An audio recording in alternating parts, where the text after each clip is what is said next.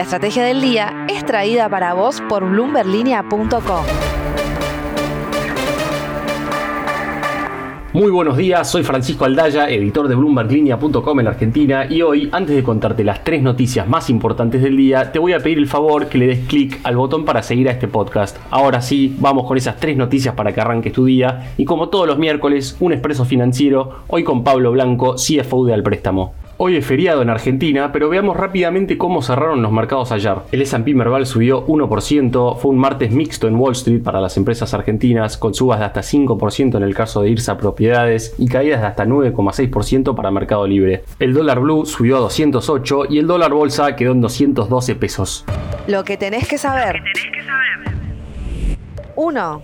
El CEO y cofundador de Wenbit, Federico Owe, confirmó ayer lo que te contamos el lunes, que la startup cripto despidió a más de la mitad de su staff, es decir, a más de 100 personas en toda la región. Desde Bloomberg Línea consultamos a dos fundadores de startups, Alan McCarthy de Front y Tomás Giovanetti de TGA, y ambos coincidieron en que el nuevo entorno de tasas de interés más altas va a ir dejando cada vez más víctimas en las startups de Latinoamérica. Muchas de estas empresas, como es el caso de Wenbit, venían invirtiendo muy agresivamente en campañas de marketing y muchas de ellas dependiendo de la próxima ronda de inversión para seguir adelante. En otras palabras, las que no lograron ser sustentables sin esas inyecciones periódicas de capital muy probablemente se encuentren ahora en una situación similar a la de Wenbit, teniendo que recortar gastos y obviamente personal.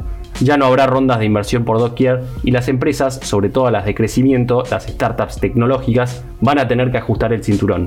2. Cuando parecía que los sobresaltos a nivel geopolítico para Argentina se concentraban en Europa y particularmente en la relación del país con Rusia, ayer tuvimos novedades desde Brasil. Escuchen a continuación lo que dijo Jair Bolsonaro en un video que se difundió en Twitter.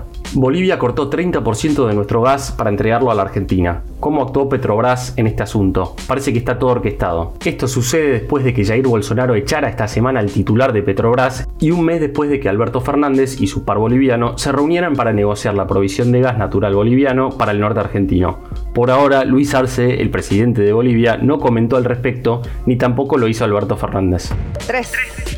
Argentina tiene 13 proyectos de minas de litio en curso y eso es más que cualquier otro país del mundo. Estados Unidos, por ejemplo, tiene 10. Tenemos en el país el doble de las reservas de este mineral clave para el desarrollo de baterías eléctricas que lo que tiene Chile. Y todo esto claramente no está pasando desapercibido. De hecho, una de las principales conclusiones en el Bloomberg New Economy Forum, un encuentro que se realizó en los últimos días en Panamá, es que el mundo necesita que el suministro de litio se quintuplique para fines de esta década para satisfacer la demanda proyectada. Y sobre todo a medida que avanza la revolución de los vehículos eléctricos. Es decir, una gran oportunidad para Argentina de ir más allá de su oferta tradicional de soja, cereales y carne para convertirse en un peso pesado mundial en un nuevo sector. Expreso Financiero. Y ahora un expreso financiero, hoy con Pablo Blanco, CFO de la startup Al Préstamo, que es un marketplace de créditos que opera ya en varios países de la región.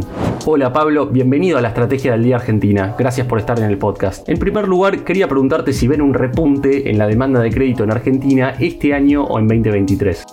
Vemos al mercado de créditos de consumo en una situación de, de contracción, tanto para lo que queda del año como para el año próximo, eh, motivado fundamentalmente en dos causas principales. Por un lado, eh, desde el punto de vista de la oferta, eh, altas tasas de interés, con un incremento de, la morosidad, lo que hace que haya un poco de retracción en, la oferta y un mayor nivel de selección a la hora de, aprobar y aceptar este, los créditos que otorgan.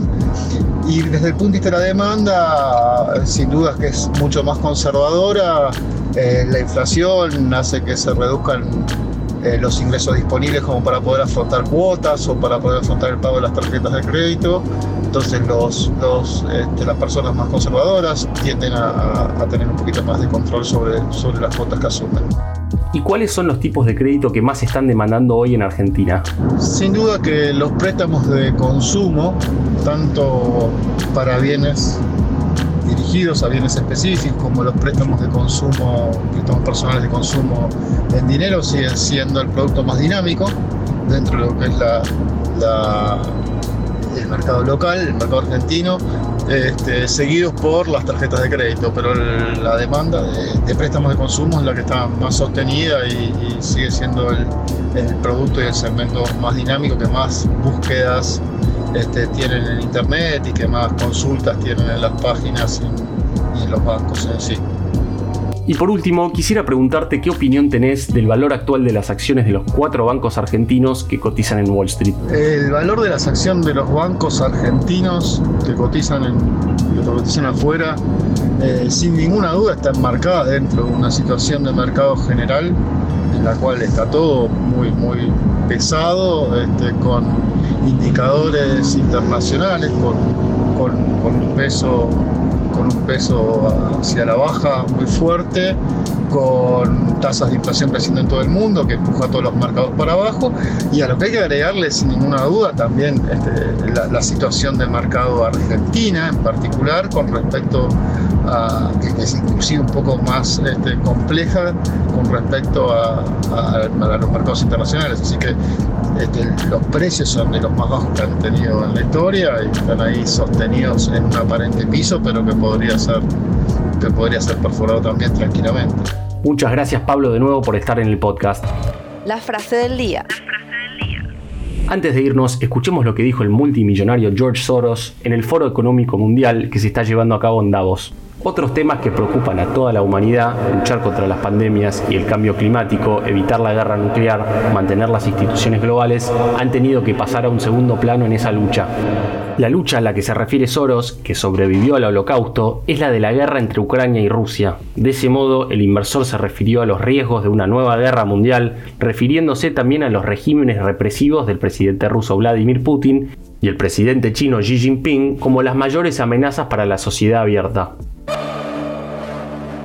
Esto fue un nuevo capítulo de la Estrategia del Día Argentina. Yo soy Francisco Aldaya, editor de Bloomberg Línea, y me podés seguir en Twitter en arroba franaldaya. No se olviden de darle clic al botón para seguir a este podcast y también suscríbanse a Línea de Partida, Línea de Llegada y Línea de Cambio, los tres newsletters diarios que ofrece Bloomberg Línea. Espero que tengas un gran feriado. Esto fue La Estrategia del Día Argentina, escrito y narrado por Francisco Aldaya. Producido por Arturo Luna y Daniel Hernández. Que tengas un día muy productivo.